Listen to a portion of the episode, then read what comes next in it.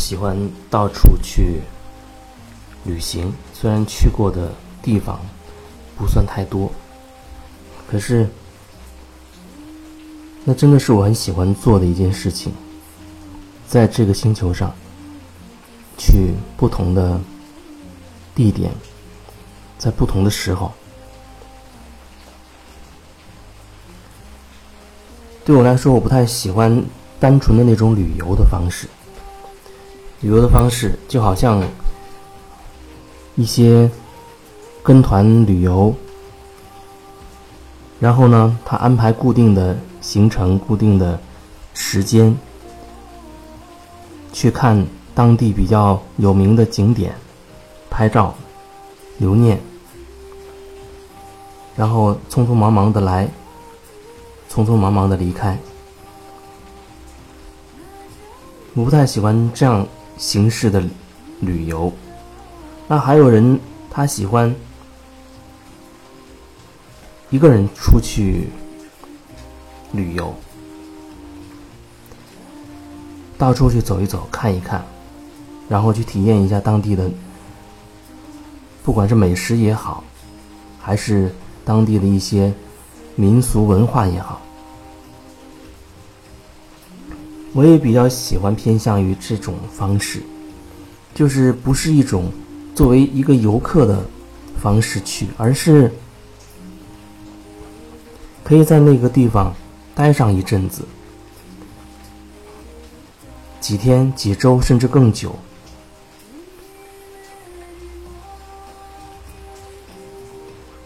然后呢，慢慢的融入当地的。那种生活状态里，就像是住在当地的一个普通的居民一样，去体验当地的方方面面，体验点点滴滴。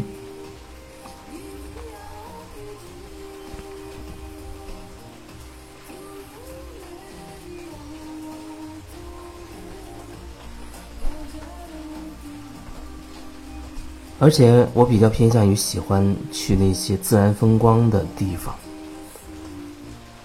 虽然同样是大海，台湾的海、日照的海，还有其他地方青岛的海、大连的海，它都会带给你不同的感受。哪怕同样是一个地方，你在不同的季节去，甚至你在一天当中不同的时候。去感受那个大海，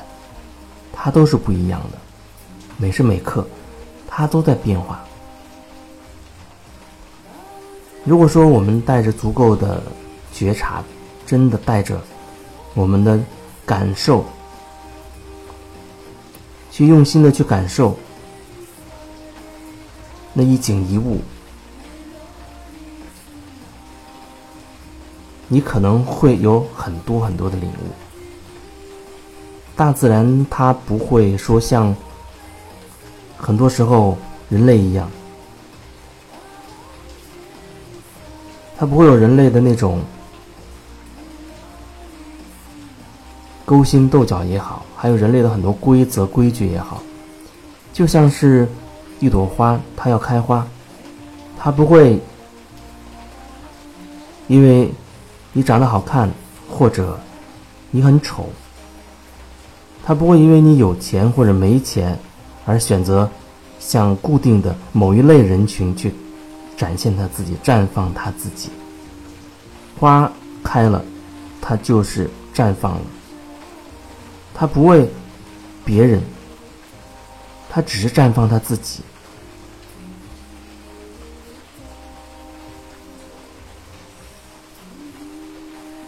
所以，自然它是简单的，也是很自然的。而人呢，往往太过于物质化，太复杂。原本也许很简单的一件事情，可是当我们带着强大的逻辑，当我们带着强大的头脑去了解、去理解的时候，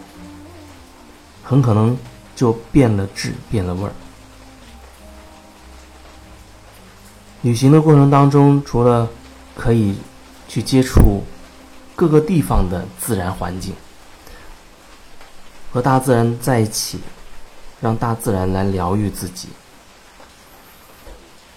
而且很多时候，我们也可以去感受当地的那种民俗。你到一个地方去，到一个国家去，那个地方的人民都会有一种比较特别的感觉。比如说，我们去少数民族的地方，去西双版纳，我可以感受到西双版纳的那种，首先是那种热带雨林的气候。然后就是那边的少数民族的那种状态，它是那种生活状态。那我我们如果去西藏那边，你可以感受到藏族朋友、藏民的那种生活状态，可以感受到他们带着虔诚的信仰的那种状态。就像前几年有电影《转山》，还有最近的电影《冈仁波齐》。它里面内在都渗透出，都传递出一种信念，一种信念，一种信仰，所以我们才会在藏地看到很多很信仰虔诚的那些藏民们，一步一叩首的，三步一叩首的去朝拜。那面对那样的一种非常专注的。无比虔诚的那种状态，不管他信仰的是什么，我们只是感受到他的那种无比虔诚的这种状态，或许你的心灵都会被触动到。我记得有一年我去冈仁波齐转山的时候，我们是三个人转山，可能普通人转两天一夜就足够了，但是我们因为去了周边悬崖上面，还有附近这个山上的很多所有的这些庙宇，所以呢走的就比较慢，花了三天时间才转完。在转的过程当中，因为那里是高海拔，而我们三个又完全没有带任何装备，只是凭着一份虔诚吧，只是凭着一份虔诚来到那个地方。去感受那个环境，感受那个地方的能量。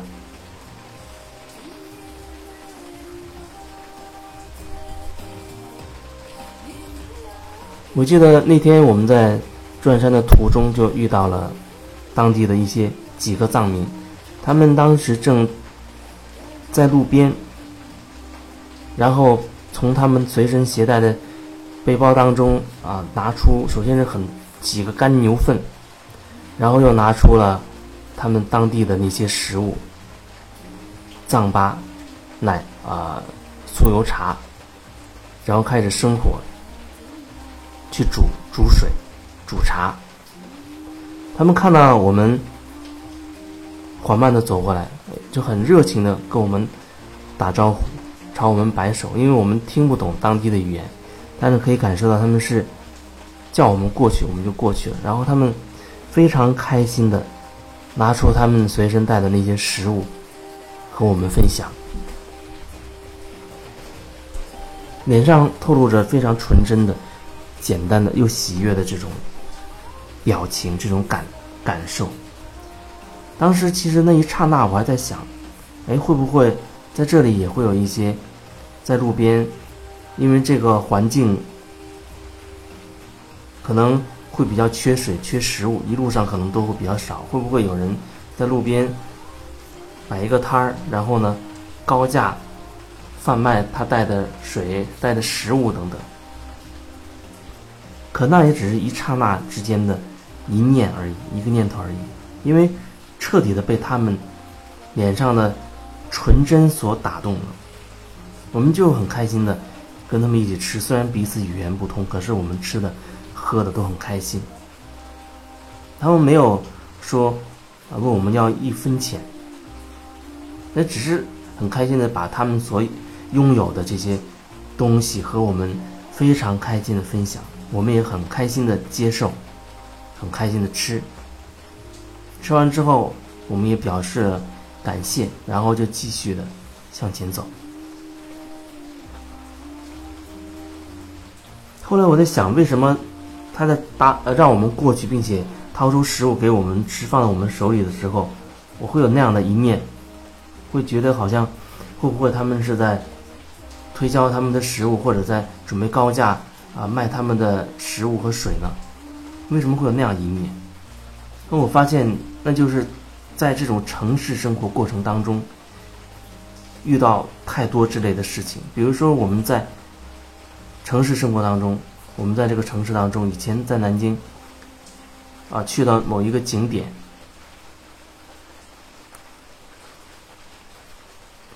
然后在它的附近，你会发现，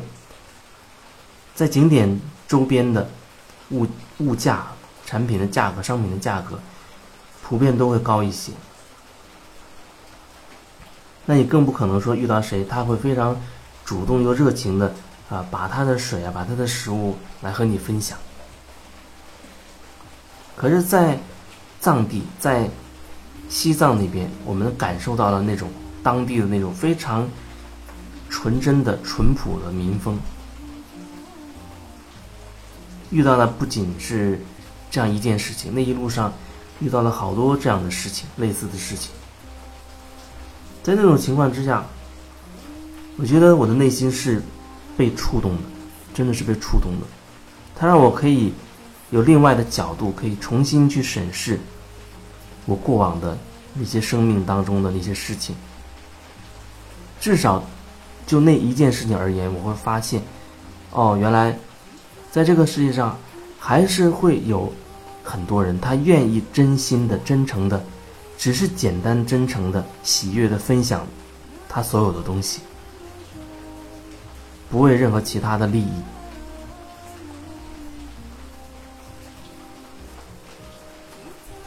所以说，有的时候我们需要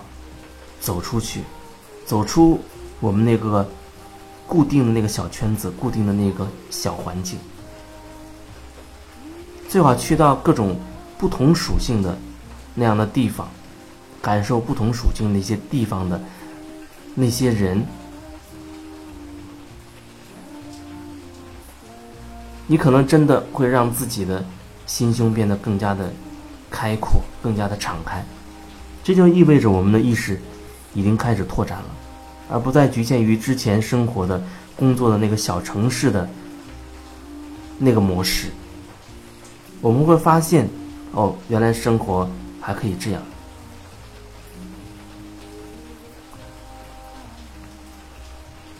我们需要的是。更多的经历，更多的体验，然后不断的拓展我们的意识，这样我们可以包容更多的可能性进入到我们的生命中。我们的意识越拓展，越没有自我束缚的那么厉害，我们就会有更多的灵感用在我们的生活当中，用在我们的。工作当中，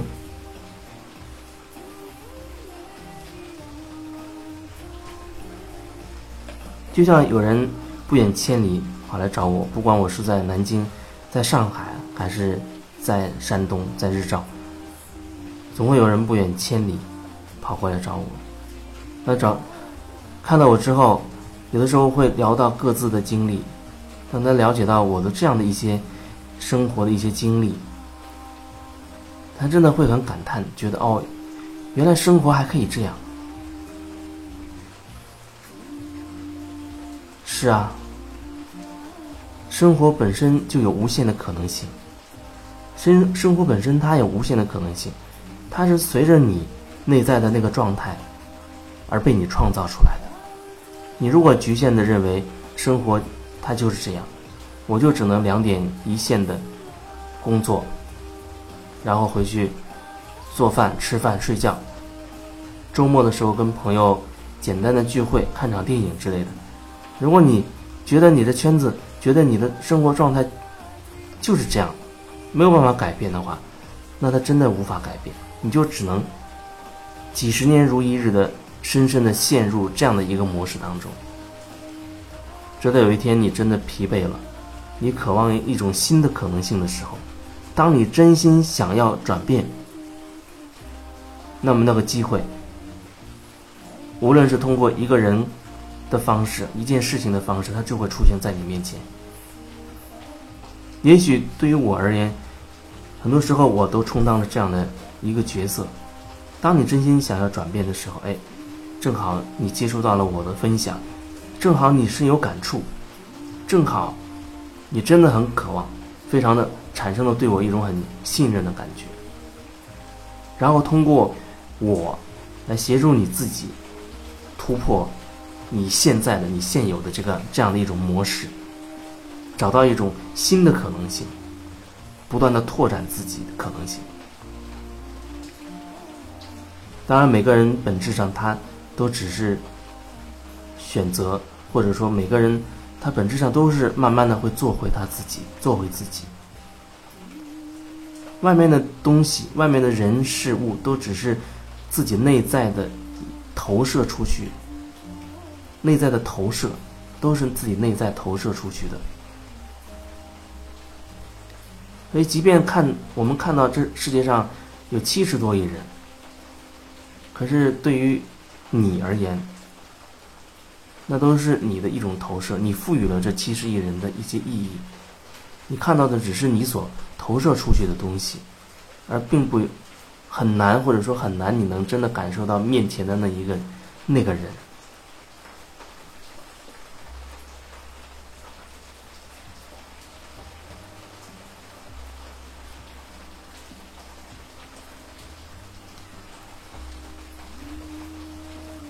所以说，